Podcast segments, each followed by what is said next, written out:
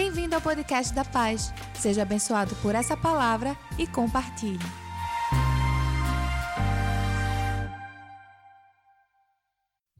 Boa noite, gente. Boa noite. Que bom ter vocês aqui. Está todo mundo sentado aí, confortável? É, não pode sobrar ninguém em pé, viu? Todo mundo sentado. Questão de segurança, todos sentados. Por isso que a gente limita o espaço, é questão de segurança mesmo. A gente não pode ir além e ter aqui uma multidão de pé, porque tem limite mesmo na questão de segurança. Olha que alegria. Ontem tivemos uma noite tão abençoada aqui. Hoje já, já, já se anuncia também um momento muito especial. Mas é, eu estava vi esse vídeo agora e, e, a gente tem refletido muito sobre família nas últimas três semanas aqui com a série que a gente está ministrando, Mais Família. E a gente tem buscado conhecer um pouco mais. Esse vídeo que apresentou agora realmente mostra uma realidade é, terrível, terrível. É, eu, sinceramente, eu, hoje eu me sinto até privilegiado, que os meus dois filhos cresceram na era que ainda não tinha, pelo menos, tanta coisa como tem hoje. É, hoje aí eles já estão é, crescidinhos, não precisam de eu ficar em cima. Mas tinha televisão, então a gente lutou muito contra isso. Eu estava pesquisando, fazendo uma leitura nas minhas pesquisas e eu fiquei sabendo que o tempo de exposição à TV e a esses recursos tem aumentado assim em poucos anos eh, razão de horas. Então, um, um, o tempo útil de uma criança na escola hoje no sistema regular é de quatro horas no máximo e já vai com cinco, é, cinco horas e 50 minutos a média de uma criança exposta à tela TV e a tablets e a, a telefones. Veja que coisa terrível, 5 horas e 50 por dia, numa média, independente de classe social, independente de qualquer coisa. Uma média, o Instituto de Pesquisa fez. É assustador isso, é assustador. Eu, eu queria que você levasse isso a sério, porque isso é que tem tirado o primeiro privilégio de você educar os seus filhos. E segundo, de você também ser educado, né? porque você, às vezes, é aquele que começa. Eu sou aquele que começa. É, eu almocei hoje na casa de Gabriel, meu filho, de Tuane, e por acaso meu telefone estava assim em cima da mesa. Eu não estava usando, mas estava lá em cima da mesa. Eu não boto no bolso porque tenho medo de quebrar. Aí ele fez, pai, desculpa, mas aqui é proibido o telefone na mesa. Aí tirou meu telefone e botou lá no outro lugar. disse que bom, né? Eu, meu filho que está fazendo isso comigo. Eu não ia usar, não, mas a conversa é muito boa. Você percebeu quando ele disse que eh, uma criança que está comendo, e mostrou a cena com um tablet na frente dela, ela babando assim, ela não tirou, é uma, é uma coisa mecânica. E, veja, eu não tinha, assim, sinceramente, eu não tinha me tocado desse aspecto. Ele não vai saber identificar expressões, ele não vai saber identificar comportamento, ele não vai saber como é não gostar de uma comida ou gostar, ele não vai aprender com gesto de ninguém. Ele está ali ligado. Que coisa impressionante.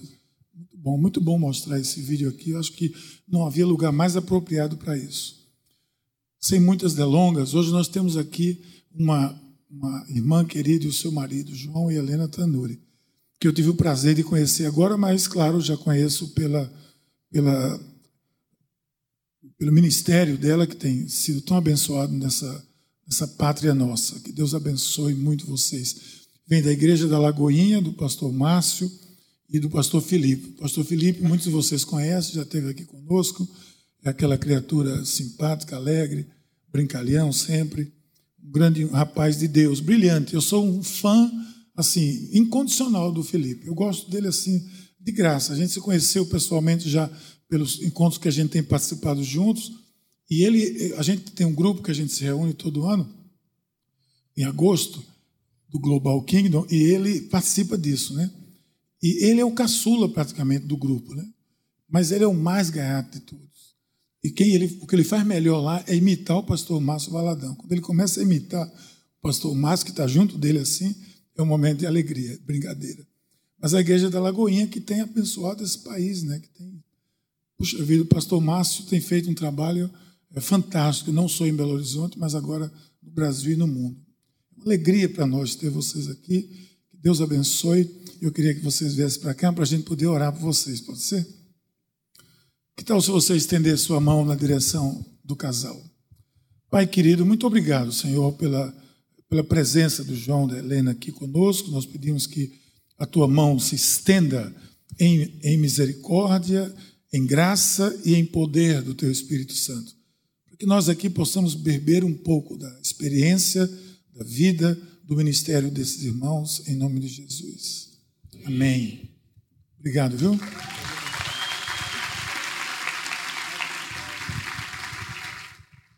Boa noite, meus irmãos. Para nós é uma alegria muito grande estar aqui nessa noite. Nós conhecemos Darrell e a Márcia, acho que mais ou menos dois ou três anos atrás. Não me lembro muito bem o tempo, mas foi aqui em Recife. Eles foram até nós, no hotel onde nós estávamos hospedados. Ali tivemos um tempo de conversar. E a partir daí a gente passou a acompanhar o Ministério A2 e nos apaixonamos, né? com o trabalho deles. E hoje o Senhor nos dá o privilégio de estarmos aqui juntos na igreja de vocês. Vocês é, já têm o privilégio de serem abençoados por esse ministério já há algum tempo, é, muito mais do que nós, né? E para nós estar aqui é uma alegria. Família é algo fundamental, é prioridade na lista do Senhor. Antes de instituir a igreja, o Senhor instituiu a família. E hoje em dia, se não a mais atacada, é uma das mais atacadas, uma das instituições mais atacadas nos dias de hoje. Alô, nos dias de hoje. Tecnologia é uma das formas de se atacar a família, mas são inúmeras. Basta você é, observar um pouquinho aí fora, abrir um jornal, uma revista, conversar um pouco no seu ambiente de trabalho, no seu ciclo de amizade, você vai perceber como que a família é uma instituição que tem sofrido ataque de todos os níveis. Então, você estar aqui hoje é uma resposta muito positiva e que nos alegra. Significa que família é importante para você também. Que Deus o abençoe, que Deus abençoe a sua casa e que mais uma semente do Senhor seja lançada no seu coração e que possa encontrar uma terra muito fértil para dar muito fruto, em nome de Jesus.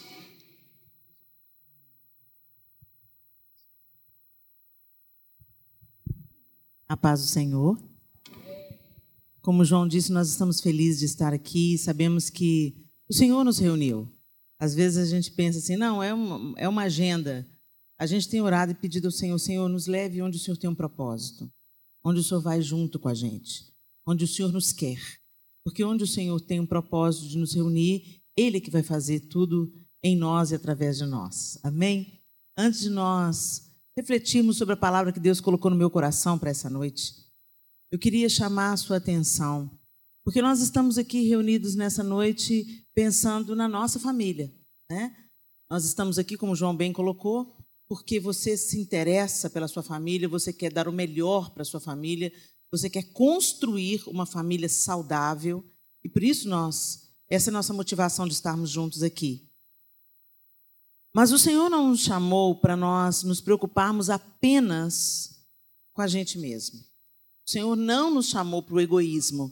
O Senhor nos chamou para o altruísmo.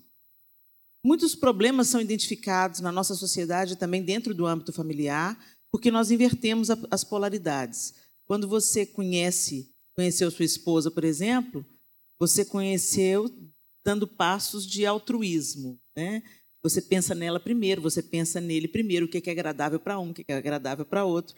Mas à medida que o tempo vai passando, nós nos voltamos para a nossa natureza terrena e voltamos para o egoísmo. A gente começa a pensar o que é bom para mim, o que é bom, o que eu quero, qual que é o meu desejo. E aí é que a coisa desanda. Nossa vocação dentro do cristianismo, dentro do, de seguir a Cristo, é viver pelo outro, viver servindo o próximo. E à medida que nós servimos o outro, nós também vamos nos abastecendo e sendo curados. Houve uma experiência recente de um grupo de pessoas que não pararam de reagir à medicação contra a depressão. E um grupo de estudiosos, não nada ligado ao cristianismo ou à fé, esses estudiosos levaram esse grupo de pessoas depressivas para atos de caridade na, na fala deles, né? Então levou esse pessoal para trabalhar pelo outro, servir sopão debaixo das, dos viadutos, a visitar asilos, a visitar hospitais. E essas pessoas foram todas, o grupo inteiro foi liberto da depressão. Quer dizer, eles pararam de reagir à medicação quando eles saíram do ostracismo ou do individualismo ou do egoísmo, chame como quiser, e começaram a projetar a vida para servir o outro, eles foram curados. E a gente vê isso claramente dentro do cristianismo e dentro das nossas relações familiares também. Quando você parar de pensar só em você, começar a pensar na sua esposa, começar a pensar nos seus filhos, começar a, a trabalhar prestando atenção no que é importante para o outro, Deus também vai trabalhar em você. Né? E dentro do egoísmo acontece justamente o contrário. Quanto mais nós retemos, mais egoístas nos tornamos, mais arrogantes nos tornamos e mais adoecidos nos tornamos. Por que você está falando isso, Helena? Porque eu fiquei vendo aquelas crianças que estavam aqui, quando nós oramos por elas e nós as despedimos. E existem muitas crianças no Brasil hoje, gente, que não têm essa oportunidade.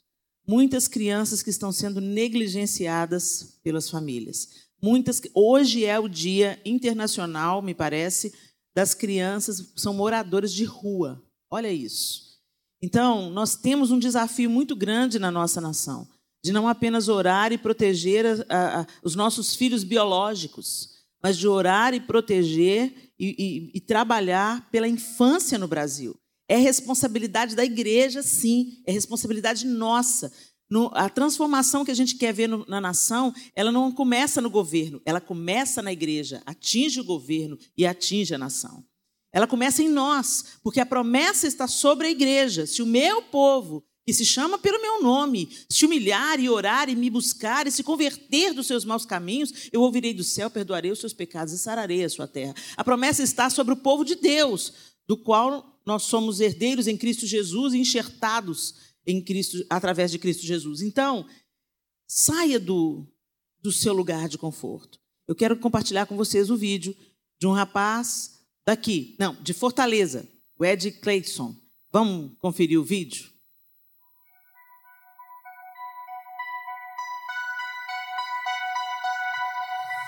Eu moro no, no Conjunto Palmeiras há 22 anos. Né? E o Conjunto Palmeiras sempre foi um bairro que retrata muita desigualdade né, do, do Brasil mesmo.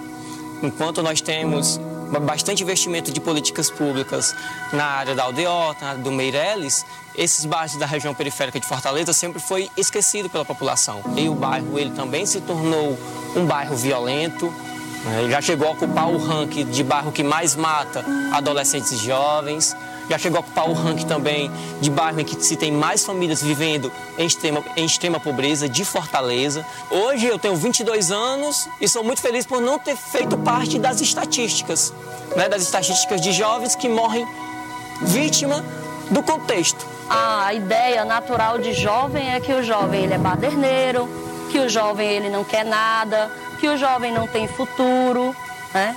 E essa relação, quando o grupo foi se formando, a gente tratou de, de trabalhar isso também. É, e o Ed Gleison, ele, ele saiu como destaque, primeiro por ele não morar na própria, na própria comunidade do Santa Filomena.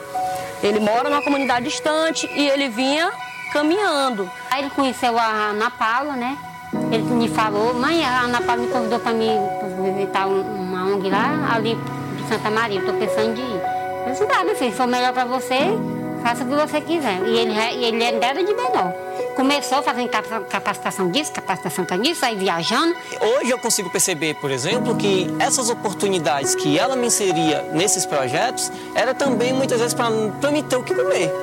Né? Porque eu venho de família pobre. Minha mãe é, é, dona de casa, meu pai é mecânico autônomo. Então tem dia que tinha dia que tinha o que comer, mas tinha dia que não tinha o que comer.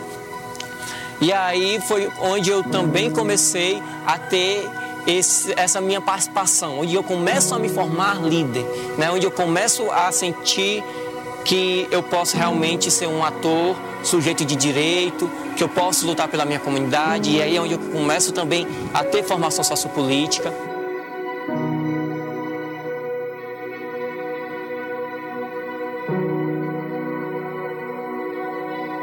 Eu lembro que dos meus amigos de infância, muitos hoje já estão casados, já têm família, não terminaram nem o ensino médio direito e muitos também hoje, infelizmente, já, já foram mortos.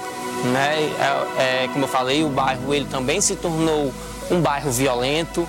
Não queria nem terminar o ensino médio, hoje cursa ciências sociais, hoje viaja o, vários países representando a juventude, mostrando que é possível, mostrando que a juventude tem que vivenciar outras oportunidades, está dialogando com autoridades, autoridades da ONU, autoridades da União Europeia.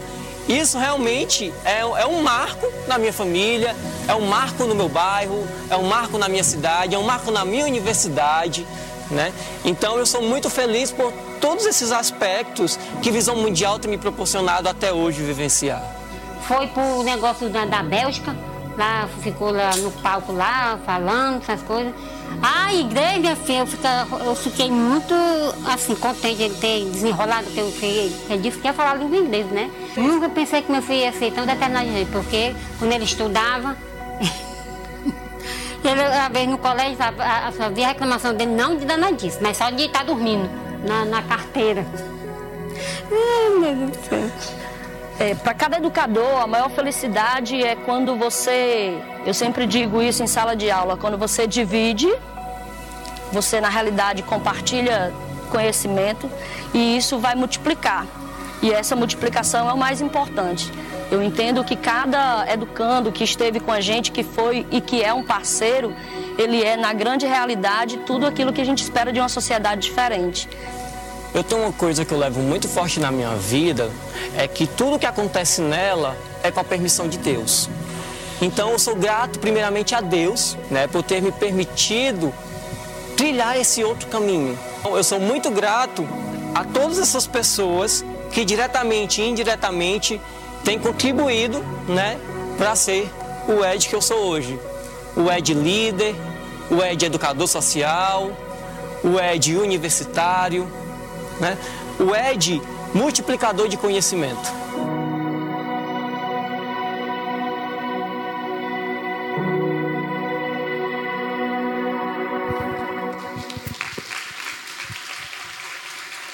O Ed Gleison foi adotado por vários pais e várias mães que tornaram possível a transformação desse jovem. E ele vai influenciar outros tantos. A gente não tem. Como é que é a história do, do fruto, João? A gente não sabe. A gente pode saber quantas sementes tem dentro de um fruto. Você pode abrir um fruto e contar as sementes, mas você não pode saber quantos frutos tem dentro de cada semente. Então, quando você semeia numa terra fértil, em vidas, em pessoas, em transformação de pessoas, você não tem noção de onde a sua semeadura pode chegar. Eu fico pensando, eu falo muito para mulheres, e nós mulheres, nós deixamos no salão de beleza fácil, fácil, 100 reais. A gente faz o pé, faz a mão, faz uma escova, se põe uma ampola no cabelo para hidratar, pô, 100 reais é fichinha. E às vezes para ministrar oferta na igreja, a gente cata as moedinhas no fundo da bolsa. Às vezes, para se engajar num projeto social, a gente fala assim: ah, não, mas é, vai ter que comprometer. Todo mês eu vou ter que dar 50 reais, ou 30 reais, ou sei lá quanto. E a gente vai para o egoísmo e não para o altruísmo. E através de uma semente, quantos Ed Gleisons podem ser resgatados? Eu sou madrinha da Visão Mundial Conheci aqui na terra maravilhosa de vocês a pastora Simeia Meldron. Fique em pé aí, pastora Simeia. Você pode aplaudir essa mulher de Deus. Ela se tornou para mim uma inspiração e eu vejo o amor, a seriedade e a importância da pastora Simeia ter sido convocada pelo próprio Deus para assumir um lugar dentro da visão mundial. Deus precisava de fazer uma retomada da, da visão mundial à origem, à missão. E isso tem acontecido através da vida dela. Eu fico tão feliz de fazer parte também, dentro da visão mundial, nasceu o braço preocupado, mais intenso aí com as crianças, e não apenas com as crianças, mas com jovens também, e com metodologias, trabalhando em parcerias com, igre com igrejas, instrumentalizando igrejas para que elas se tornem fator de, de transformação social. Então, a Visão Mundial atua também com parcerias, não apenas é, com apadrinhamento, mas com parcerias. Mas a gente, seja para tornar acessível esse material, essas metodologias, ou para apadrinhar meninos como o Ed Gleison e tirar esses meninos do estado de vulnerabilidade onde eles se encontram, nós temos um desafio muito grande. Nós temos hoje 30 milhões de crianças e jovens em estado de vulnerabilidade, e isso não atinge apenas as camadas mais humildes da sociedade. Existem crianças indo para o suicídio, crianças, o suicídio entre jovens e adolescentes ele cresceu demais e nós temos como igreja de mudar essas estatísticas e nós precisamos de você nessa causa. Então, cadê a Patrícia? A Patrícia, essa mulher de Deus aqui, ela está com umas fichas, com umas fichas para que você assuma é, é, essa parceria, assuma estar conosco. Temos mais duas meninas. Assuma estar conosco nesse compromisso de sustentar essas, essas possibilidades como um parceiro financeiro. Você preenche essa ficha e você devolve para as meninas no final da reunião. E eu, e eu Conto com vocês. Somem esforços conosco. Nós estamos trabalhando num esforço conjunto para mudar essa estatística e para realmente. Tem muita gente séria, empenhada, que você pode confiar, gente de Deus, mulheres que estão se unindo em vigílias de oração, pedindo estratégias de Deus mesmo para que essa realidade seja mudada. Então, se você desejar fazer parte, eu queria só que você levantasse a sua mão. Essas meninas vão chegar, fazer a ficha chegar até você e você, elas têm a caneta também, não tem aí, Patrícia, a caneta? Ela já tem a caneta, a ficha. Você só ergue a mão e rapidamente elas vão fazer chegar até você. Você preenche no decorrer dessa nossa reunião e no final você devolve para a mesma menina que te entregou. Lá atrás nós temos também uma mão erguida. Muito obrigada, pessoal. E eu oro para que vocês sejam geradores espirituais de outros Ed Gleisons e que os outros Ed Gleisons também se tornem transformadores da nossa sociedade. Se a gente quer um país melhor, nós vamos ter que investir em todas as frentes, em tempo, em oração, em vigilância, em entender de política, sim, e nos envolvermos e cobrarmos daqueles que nós temos colocado lá na frente e, orado, e orando por eles e também nos envolvendo com pessoas sérias envolvidas realmente no resgate.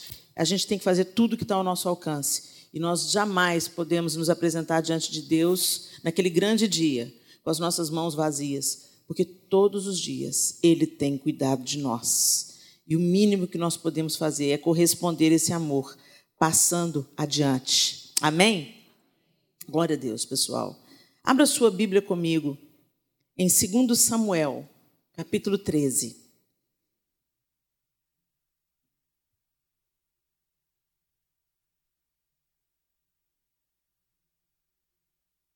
Segundo Samuel, capítulo 13, narra, na minha opinião, um dos episódios mais dramáticos dentro de uma família na Bíblia. Nós vamos ler o texto a partir do verso 1 e eu vou usar a versão NVI.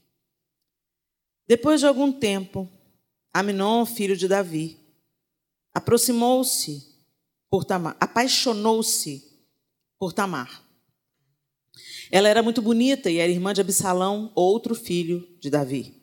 Aminon ficou angustiado a ponto de adoecer por causa de sua meia-irmã, Tamar, pois ela era virgem e parecia-lhe impossível aproximar-se dela.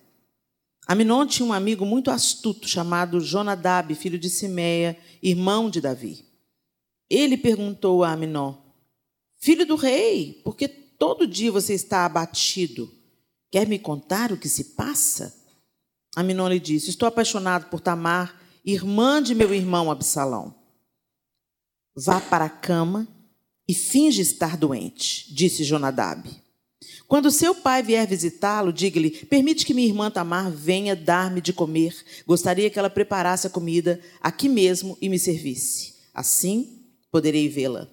Aminon aceitou a ideia e deitou-se fingindo doente.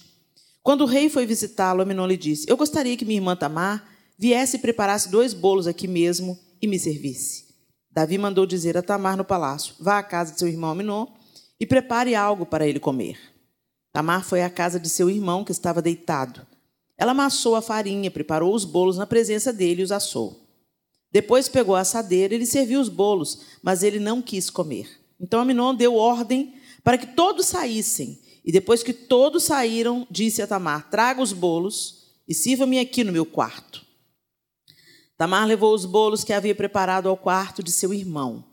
Mas quando ela se aproximou para servi-lo, ele a agarrou e disse: Deite-se comigo, minha irmã. Mas ela lhe disse: Não, meu irmão, não me faça essa violência. Não se faz uma coisa dessas em Israel. Não cometa essa loucura. O que seria de mim? Como eu poderia livrar-me da minha desonra? E o que seria de você? Você cairia em desgraça em Israel. Fale com o rei. Ele deixará que eu me case com você. Mas Aminon não quis ouvi-la, e sendo mais forte que ela, violentou-a. Logo depois, Aminon sentiu uma forte aversão por ela, mais forte que a paixão que sentira, e lhe disse: Levante-se e saia.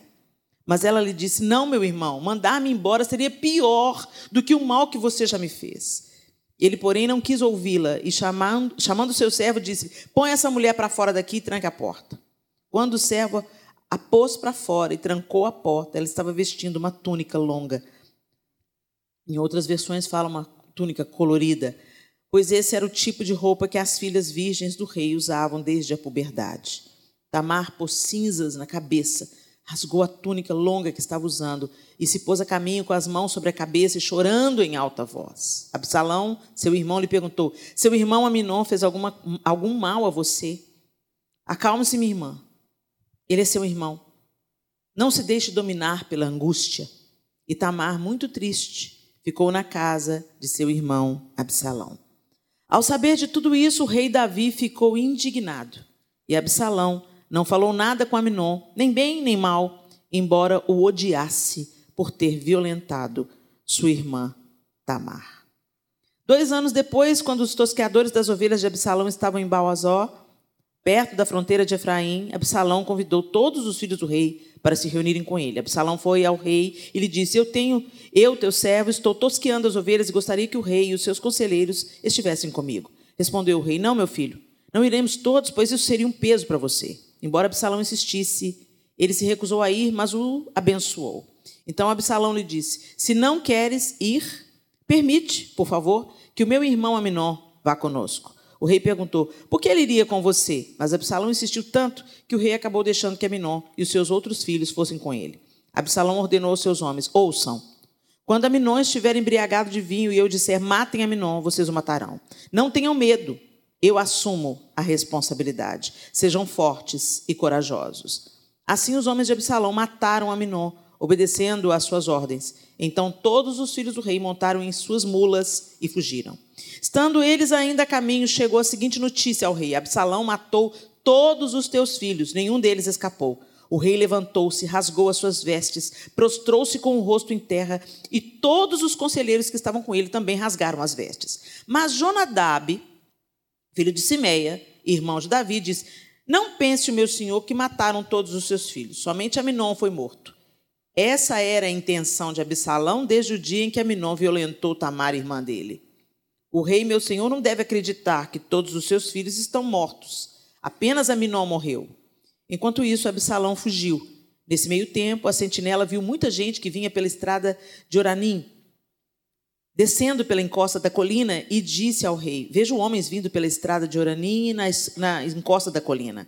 E Jonadab disse ao rei: São os filhos do rei. Aconteceu como teu servo disse. Acabando de falar, os filhos do rei chegaram, chorando em alta voz. Também o rei e todos os seus conselheiros choraram muito. Absalão fugiu para o território de Talmai, filho de Amiúde, rei de Jesus. E o rei Davi pranteava por seu filho todos os dias. Depois que Absalão fugiu para Jesus, e lá permaneceu três anos.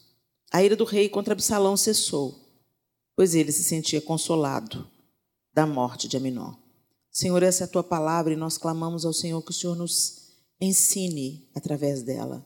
Que o teu Espírito Santo faça o que só Ele é capaz de fazer em nós, produzindo, Senhor, frutos vindos do conhecimento da tua palavra, gerando em nós novas atitudes práticas, em nome de Jesus. Amém.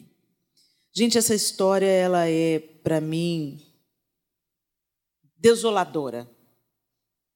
A história, a Bíblia tem diversas histórias que falam das disfuncionalidades de muitas famílias. o que eu gosto na palavra de Deus é que as máscaras são arrancadas. Deus não colocou panos quentes e selecionou só as histórias bonitas para serem contadas na palavra de Deus. Aqui também estão as tragédias, que são coisas inerentes à, à, à nossa humanidade. Às vezes a gente vê nos, nos jornais, nas revistas, nos noticiários, histórias tão bizarras acontecendo em famílias que a gente pensava, gente, mas é uma família normal. Uma família estruturada, uma família que estava bem, e de repente acontece um golpe, uma coisa terrível. E uma pessoa que você não imaginava pratica um crime hediondo, violenta uma pessoa. E a gente tem tantas notícias e elas estão se tornando cada vez mais corriqueiras. Mas elas não, se, elas não acontecem agora apenas. A Bíblia está aqui para mostrar para a gente que a natureza humana é perversa, tem tempo. E no mesmo, o mesmo lugar que Deus planejou para ser um lugar de acolhimento, um lugar de refrigério, um lugar de ensino, um lugar de amor, um oásis no meio do deserto. Eu acredito que foi isso que Deus planejou para a família, um lugar de refúgio ele se tornou lugar de batalha. E desde a primeira família, a gente vê na maneira como houve um, um assassinato. O primeiro, o primeiro pecado da história familiar, assim, um irmão mata o outro. Então a gente vê essa, essa história vindo se repetindo. No livro de Gênesis só você já pode ver a narrativa de tantas, tantos golpes dentro da família. Ah, então, Helena, família é um problema, né? Família é um alvo de Satanás. Porque muitas. Quando, quando nós somos atingidos nos nossos relacionamentos familiares, a gente carrega isso para a vida. Uma vez eu vi num filme uma, uma frase, eu nunca mais me esqueci. Ah, infância? Infância é aquele período da vida onde passamos o restante dela tentando nos recuperar. Então, quer dizer, o que você vive na infância, você passa o resto da vida tentando se recuperar da infância. E era um filme secular, normal, e eu fiquei pensando, meu Deus. Você vai conversar com os psicólogos, eles falam assim: a todo problema é materno. O problema da família é gerado na mãe. Você vai num, num encontro de coaching, coachings famosos e tudo, de treinamento de equipes, eles falam: olha, você tem que perdoar o seu pai e a sua mãe. Eu fico pensando, meu Deus, que, que, que acontece? A gente se dá por esses meninos, a gente morre por eles, e no final das contas nós somos os culpados. É extremamente frustrante. Né? Mas o fato é que, apesar de tanta disfuncionalidade, de tantos problemas, Deus ainda continua investindo em família. Deus ainda continua sonhando que a família se torne esse lugar de refúgio, esse lugar de consolo, esse lugar de aceitação, esse lugar de conserto, esse lugar de perdão. Mas a primeira coisa que a gente tem que perder é a expectativa da família margarina. Nós cristãos, então, a gente tem em alta conta a família margarina. E a gente busca a família margarina. E vocês carregam a foto, né? A gente carrega a foto margarina no tablet, no celular. Quando você foi mostrar a foto para alguém aí que você estava vendo, todo mundo bonitinho, né? Família margarina, né? E se um faz cara feia porque não quer sair na foto, a gente obriga ele a tirar outra até sair a foto família margarina. Porque a gente tem que parecer para os outros que a gente é feliz, bem-sucedido, todo mundo amor. Nós somos crentes, gente, então finge que é normal. Né? E o Senhor não quer que a gente finja, não.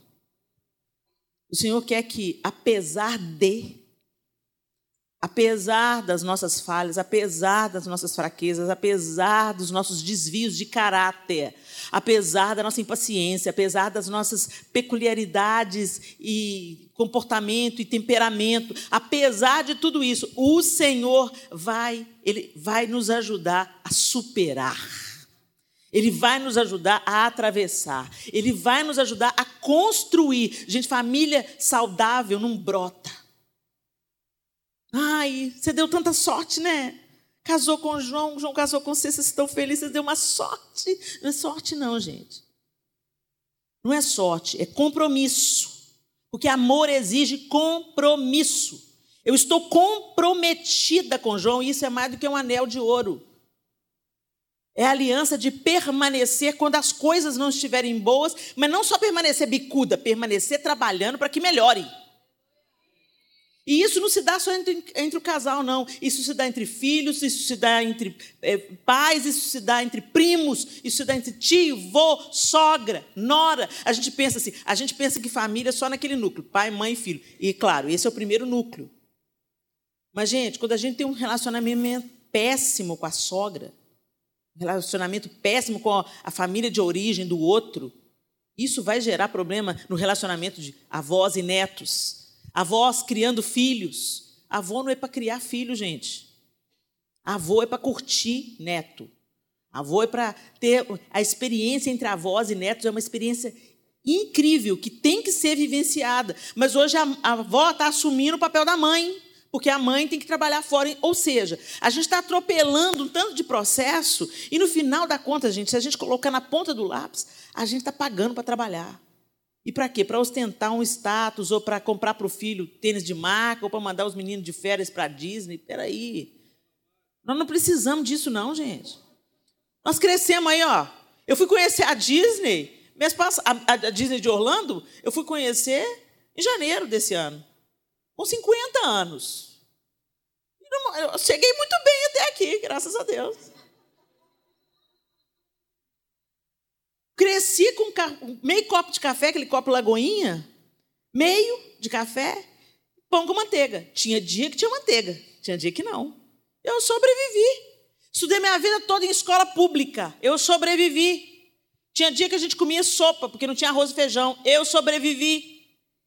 Porque os meus pais me deram amor, presença, varada e limite.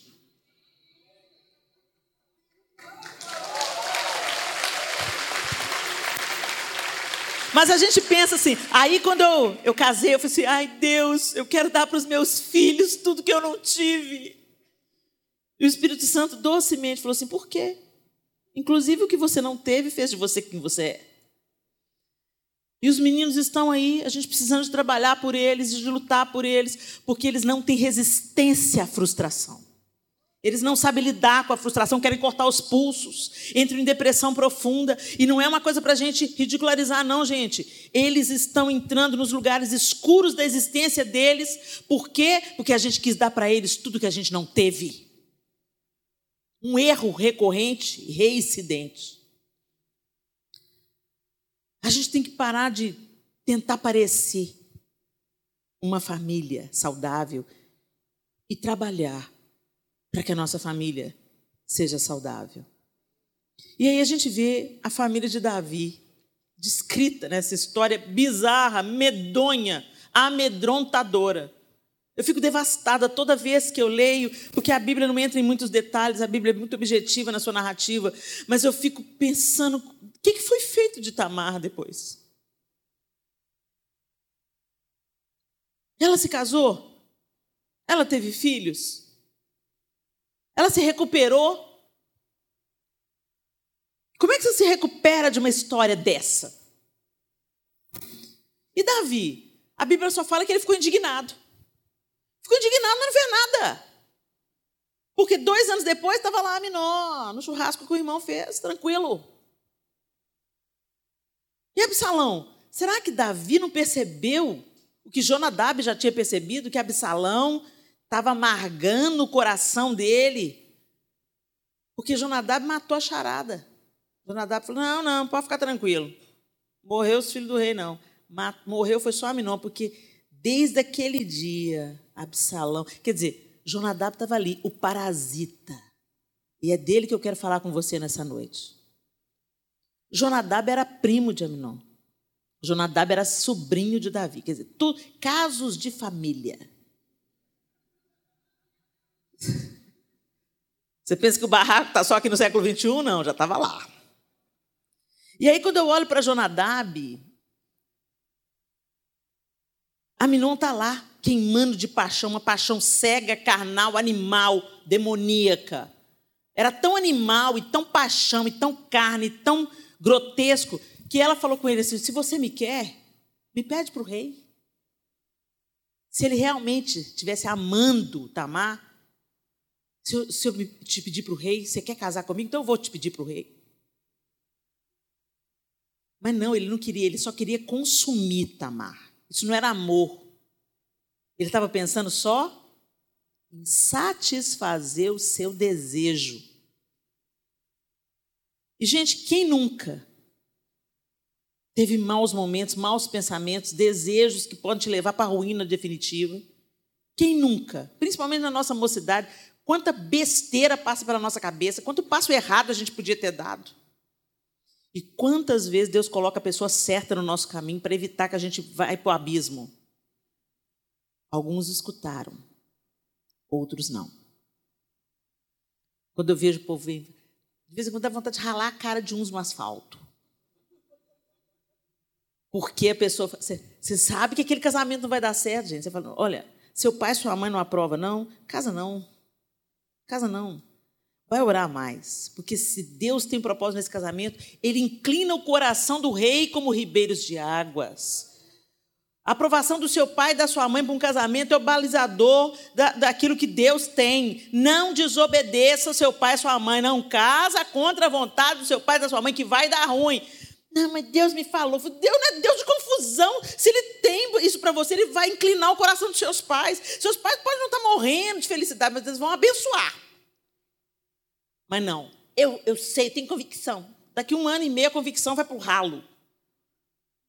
Aí você pensa que Deus mudou de ideia? Não, Deus não mudou de ideia, é você que não quis ouvir. Aí a gente fala assim: ah, agora chupa essa manga aí. Agora vai divorciar, não. Agora fica aí e vai fazer dar certo. Não, não quer saber disso, não. Não quer saber de fazer dar. Não!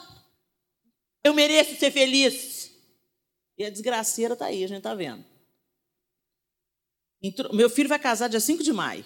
Vou casar o primeiro filho dia 5 de maio. Falei com o Miguel, Miguel, mãe, quero casar. Quer casar? Que benção, meu filho. Achou sua esposa, então. Então é a Thaís. É a Thaís, mãe. Mulher da minha vida. Muito bem. Quando vocês querem casar? 2021? 2022?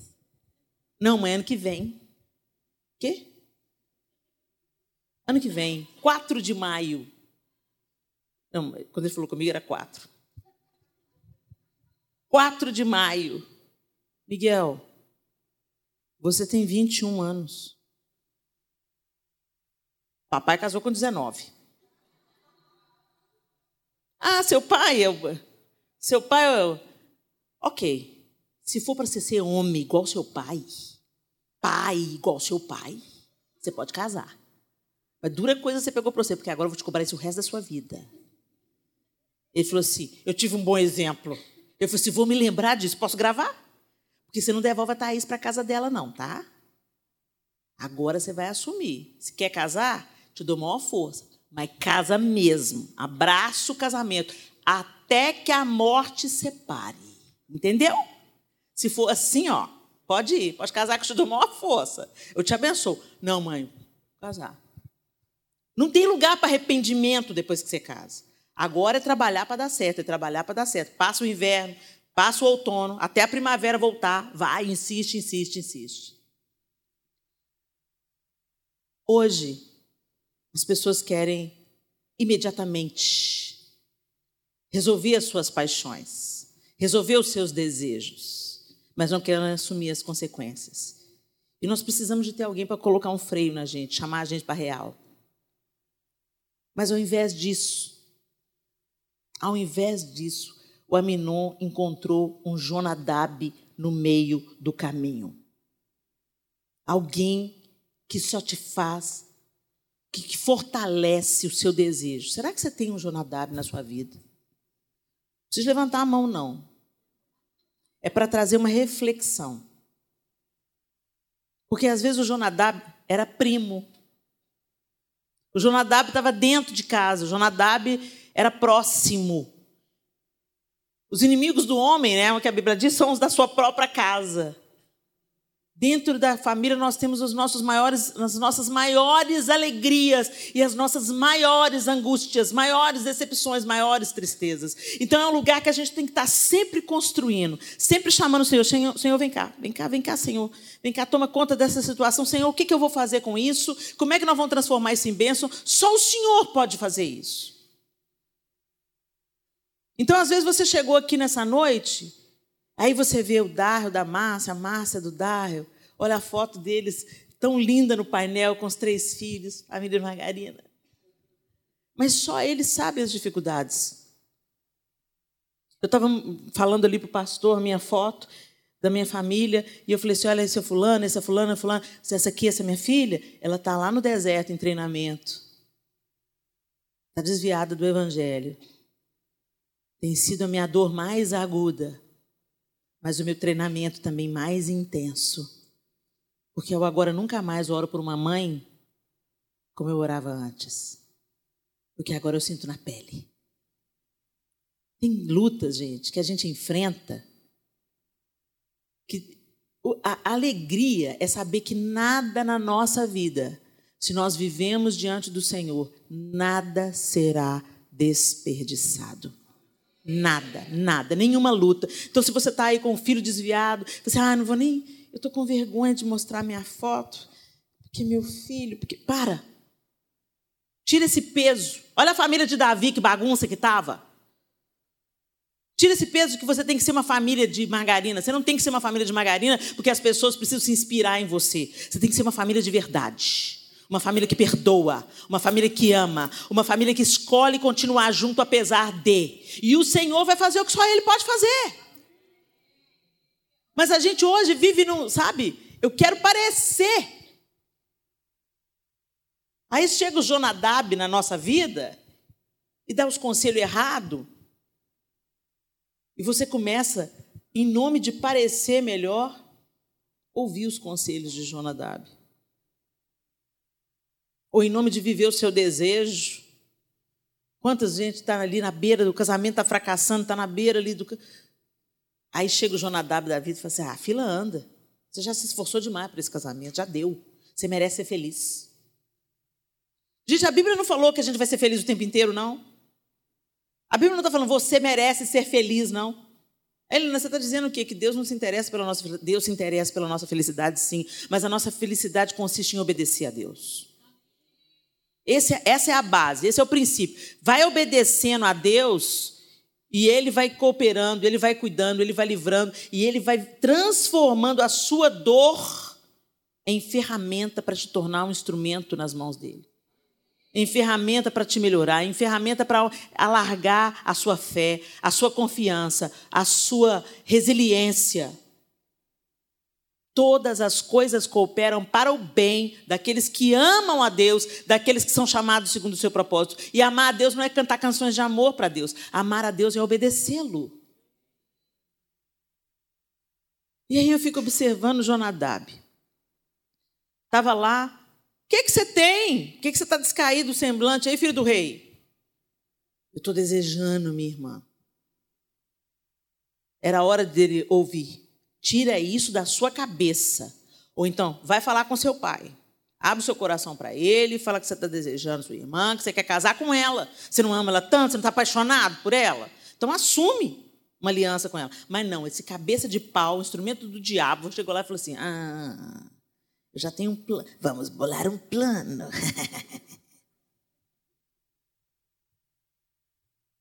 Vou voltar à pergunta: você tem um Jonadab na sua vida? Gente, pode ser sua mãe, pode ser sua irmã. Está falando para você um conselho que é diferente da palavra de Deus. Continua amando essa pessoa, mas não dê ouvidos. A palavra de Deus é o nosso farol. Ela é o nosso prumo. Nem se um profeta vir te entregar uma profecia diferente da palavra de Deus, questione, porque como que Deus pode falar alguma coisa contra ele mesmo? Mas não, hoje as pessoas estão querendo ouvir o que é mais fácil, o que é mais rápido e o que causa alívio, o que traz alívio rápido. Então o casamento está ruim, a fila anda. Seu pai está te enchendo a paciência, sai de casa. Sua sogra está dando problema, deixa a véia, muda ela para longe. Seu cunhado? Ah, cunhado não é parente, não, isso aí você deleta. E você vai ouvindo mentiras como se elas fossem verdades. E você vai absorvendo porque aquilo é o mais confortável, é aquilo que você quer ouvir. Mas quando a gente passa pelo prumo da palavra de Deus, o que, que Deus diz sobre isso?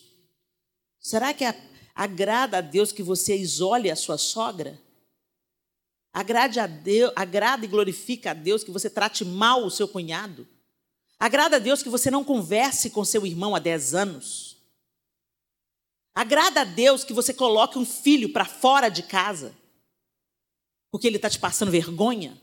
Quantas vezes a gente passa vergonha em Deus e ele não coloca a gente para fora de casa? Filhos saem de casa com as próprias pernas.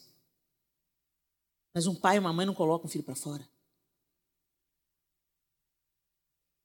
Mas sempre tem um Jonadab para falar. Põe esse menino para fora. Manda esse menino embora. Está sendo um mau exemplo para os outros. Não escuta Jonadab. Escuta o Espírito de Deus.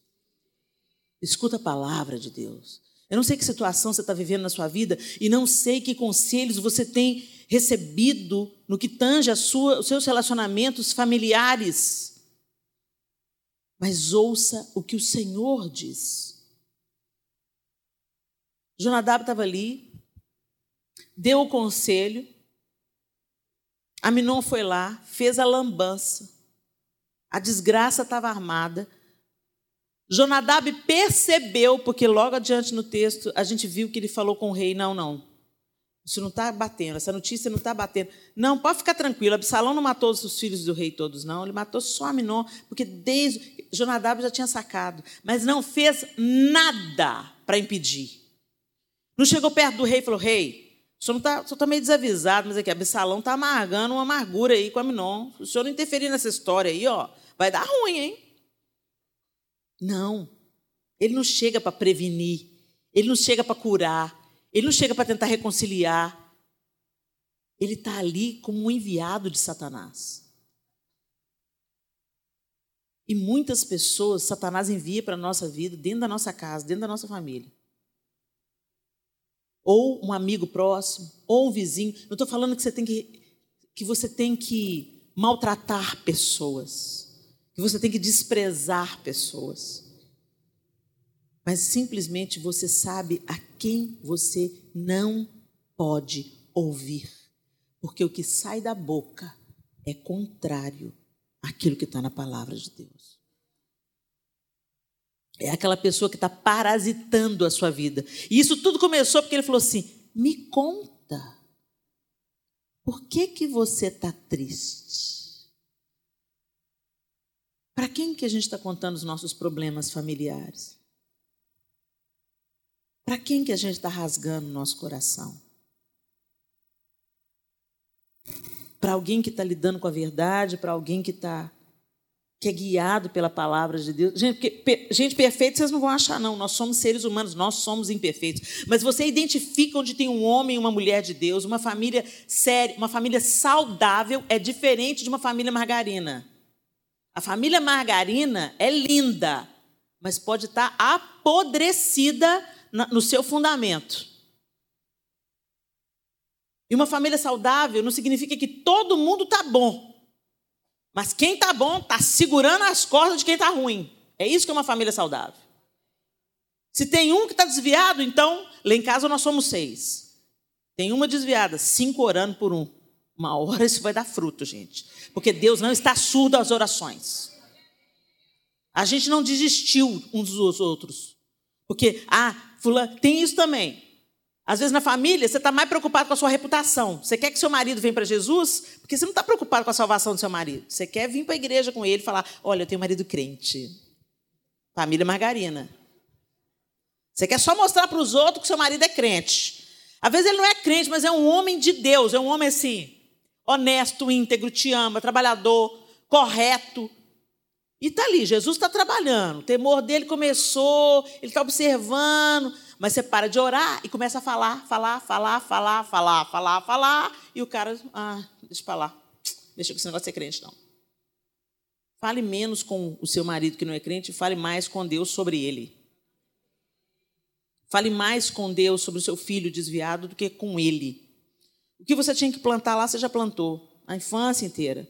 Agora ora e chora e geme até você ver frutificando e florescendo as sementes que você plantou. Deus é que pode fazer essa transformação. Mas nós estamos tão preocupados com a aparência. E porque a gente está mais preocupado com a aparência, nós estamos matando os nossos familiares. Sai de perto de mim. Você vai com essa roupa. Vai pôr um sutiã, menina. Isso não é amor. Isso não é amor. Imagina Jesus, a mulher adulta foi trazida para ele flagrante adultério. Vocês acham que ela veio vestidinha, gente? No mínimo, ela catou as, as cobertas que estavam na cama com ela o amante. Eu não, eu não deixo de pensar que Jesus foi escrever no chão para tirar os olhos dela e pôr os olhos nele.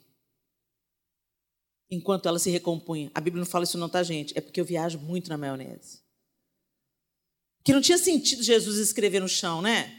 Chega uma mulher, todo mundo atrás, e agora o que vai rolar? Ela foi pega em flagrante adultério, vai rolar pedra. Vem os curiosos, os fariseus que queriam testar Jesus, e aquela bagunça está armada, e Jesus olha para ela, olha para ele. Faz sentido para vocês? Para mim, ele está os olhos em mim, vai se recompondo aí, querida, tampa esse peito.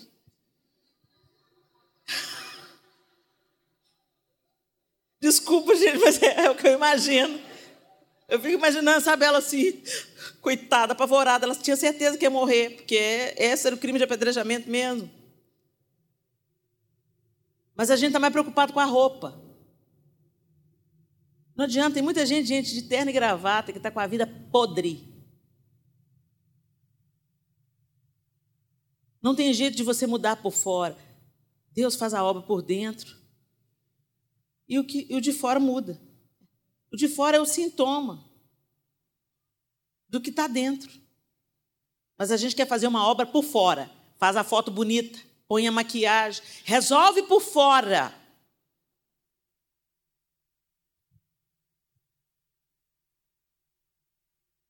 Não queira uma família margarina. Queira que Deus mude a sua história. Construa uma família saudável. Uma família saudável, quando um não está conseguindo andar, a gente coloca ele nas costas e leva.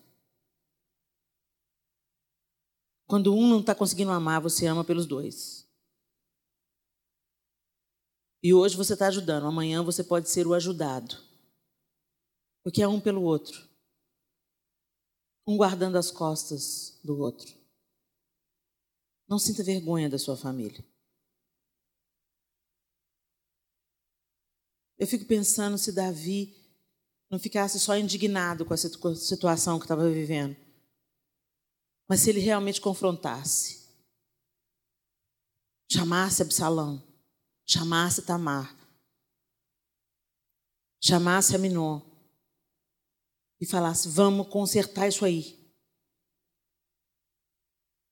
Mas pelo, pelo que, a impressão que a gente dá lendo o texto é que deixa o tempo curar.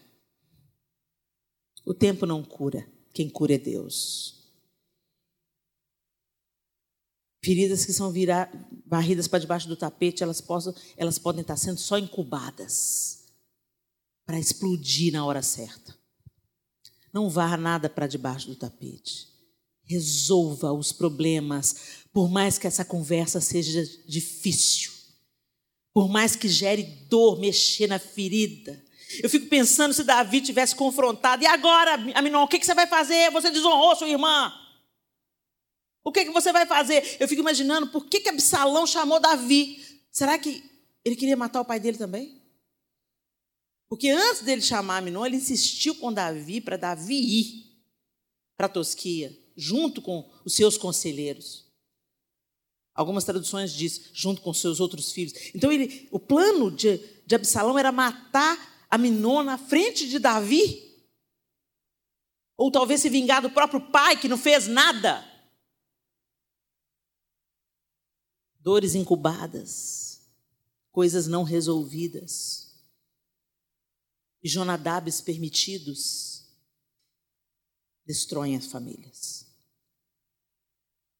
Feche seus olhos. Eu queria que você olhasse para dentro da sua casa agora. Será que você tem dado ouvido a algum Jonadab? Aquela pessoa muito próxima, ou até alguém da própria família, que tem um conselho que você sabe que não bate, não condiz com a vontade de Deus para você. E na hora que a gente está em crise, na hora que a gente está atravessando um deserto, tudo que a gente quer é alguém que fortaleça a nossa vontade. Mas o que a gente precisa é de alguém que tenha a coragem de nos dizer a verdade. De dizer, não desista, insista mais um pouco, não dê ouvidos às suas paixões, ame o seu filho, continue orando por ele. Pessoas que vão te afirmar, pessoas que vão te confrontar, te corrigir você está mais preocupado com a sua reputação do que em construir uma família saudável. Gente que vai ter a coragem de dizer a verdade, de desnudar o nosso coração. Identifique para quem que você tem aberto o seu coração. São pessoas dignas de confiança. São pessoas que têm a palavra de Deus como o seu farol, o seu prumo. Quantas vezes a gente despreza pessoas experientes na igreja e vai buscar ajuda nos psicólogos. Eu não tenho nada contra psicólogos, tenho amigos preciosos psicólogos e nós precisamos deles mais do que nunca nesses dias que a gente está vivendo. Mas muitas vezes você vai num psicólogo não cristão porque fala assim: não, não quero abrir meu coração para ninguém da igreja. E lá você recebe a pilha errada o combustível errado. Se liberta desse relacionamento, esse relacionamento opressor. Sai disso. Assume a sua sexualidade. Tantos conselhos, tantos Jonadabs.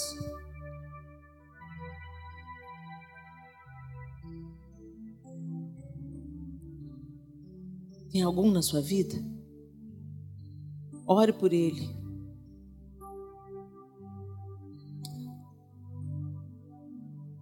Converse com ele.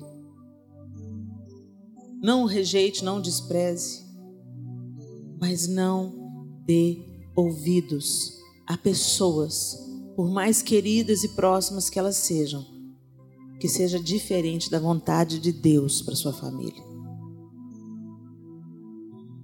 E a segunda coisa é como você tem resolvido os conflitos, as situações que se apresentam. Será que você tem sido como Davi? Fica indignado, mas não faz nada? Deixa o tempo curar. Vamos esperar mais um pouco. Isso vai se resolver sozinho.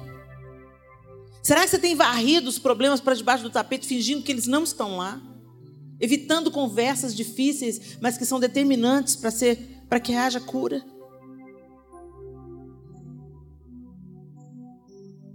Conserto, perdão, amor declarado, isso cura. Isso interrompe o trabalho de Satanás dentro da nossa casa. Não ignore os problemas da sua casa como se eles não existissem. Não evite mais o assunto. Senta para conversar.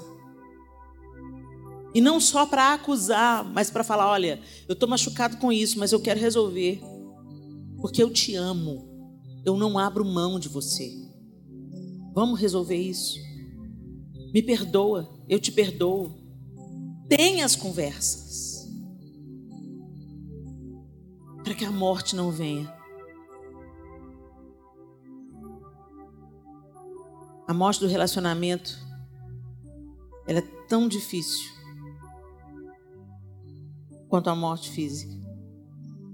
Quando eu escuto falar que um pai não conversa com um filho há 20 anos, como pode? Que irmãos nascidos do mesmo pai, das, da mesma mãe, não se toleram. Essa não é a vontade de Deus para a família. Conversas difíceis acontecerão. E os Jonadabs têm que ser silenciados. Pai, nós te louvamos nessa noite tão preciosa. E diante da tua palavra, dessa história tão difícil, Senhor, envolvendo um homem que o Senhor chamou um homem segundo o teu coração, nós somos desafiados a identificar e silenciar Jonadab na nossa casa.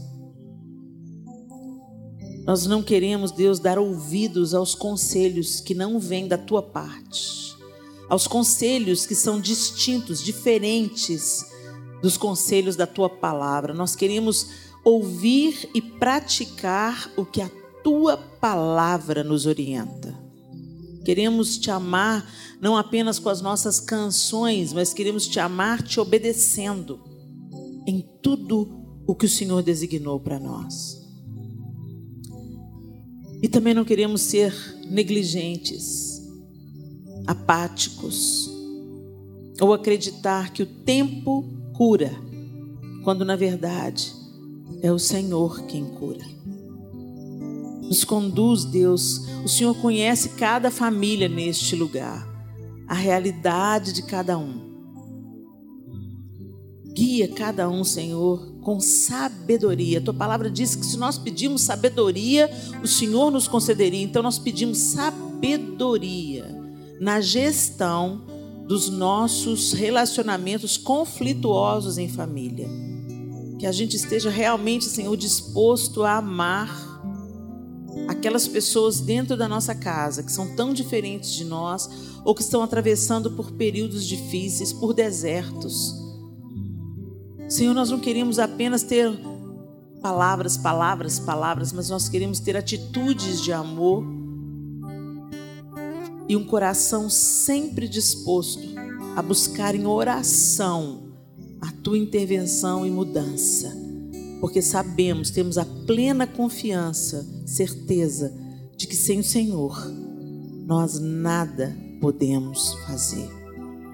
Vem, Senhor, toma cada família aqui nas tuas mãos, cada situação, cada relacionamento quebrado. Ó Deus, famílias fraturadas com assuntos tão difíceis e delicados pendentes. Nós pedimos que o Senhor entre com a sua luz, com a sua solução, com a sua ordem. E alinhe o nosso coração com o teu coração. Que em nome de Jesus a nossa casa seja resgatada pela tua mão poderosa. E que o que hoje é dor se torne amanhã em testemunho de como o Senhor transforma todas as situações onde o Senhor encontra um coração disposto a obedecer. Em nome de Jesus. Amém e amém. Curtiu essa palavra? Aproveite e se inscreve para receber semanalmente nosso podcast. Nos segue também nas redes sociais, no perfil Somos Pais. E se mora perto de uma de nossas extensões, vem nos visitar. Até o próximo!